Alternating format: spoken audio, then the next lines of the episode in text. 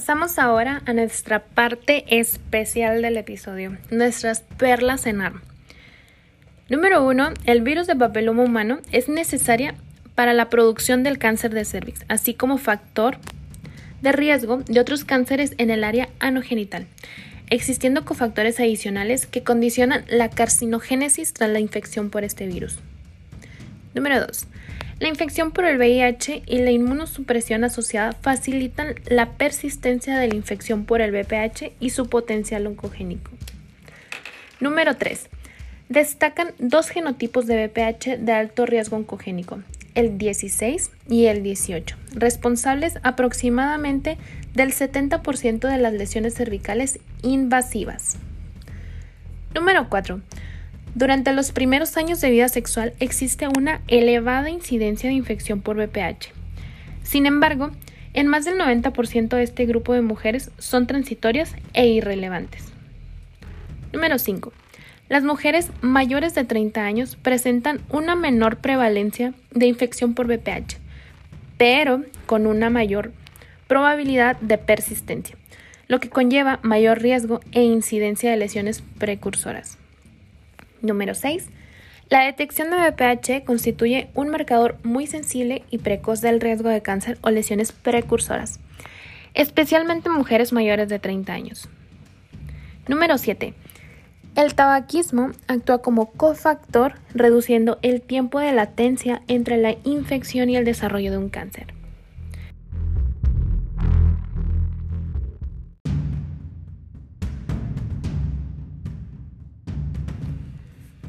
Número 8. El 80% de las mujeres sexualmente activas se infectarán con el VPH durante su vida. Número 9.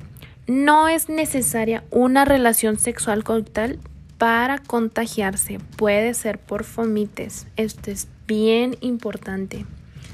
Número 10.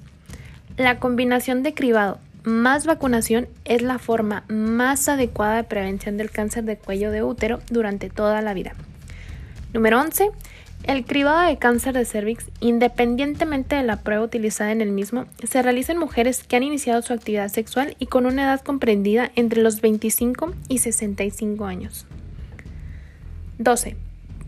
Entre los 25 y 30 años se realizará una citología cervical cada 3 años, mientras que en los 30 y 65 años se prefiere realizar una prueba de BPH cada 5 años ya que presenta una mayor sensibilidad y si no estuviera disponible una citología cada tres años. 13.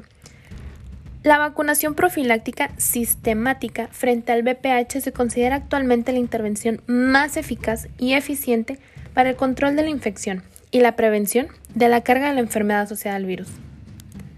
14. Todas las adolescentes deberán estar correctamente vacunadas frente a la hepatitis B y frente al VPH. Número 15. Las mujeres mayores de 25 años pueden beneficiarse de la vacunación frente a VPH, independientemente de si presentan infección por algún tipo de VPH. Esto también es súper importante. Número 16. Se recomienda el tratamiento con isación de todas las pacientes con una lesión escamosa intraepitelial de un grado 2 a 3 con una neoplasia cervical intraepitelial, excepto en situaciones especiales. Número 17. Las lesiones escamosas intraepiteliales de alto grado se tratará mediante conización.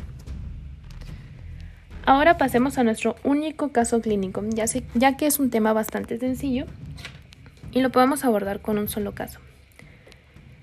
Tenemos una paciente de 31 años a la que en la citología cérvico-vaginal se le ha diagnosticado de una displasia de alto grado. Y en la colposcopía se visualiza una zona de leucoplasia extensa en todo el labio anterior del cervix uterino. ¿Qué se debe realizar a continuación? Número 1. Nuevo control de citología y colposcopía en 6 meses. Número 2. Conización. Número 3. Biopsia.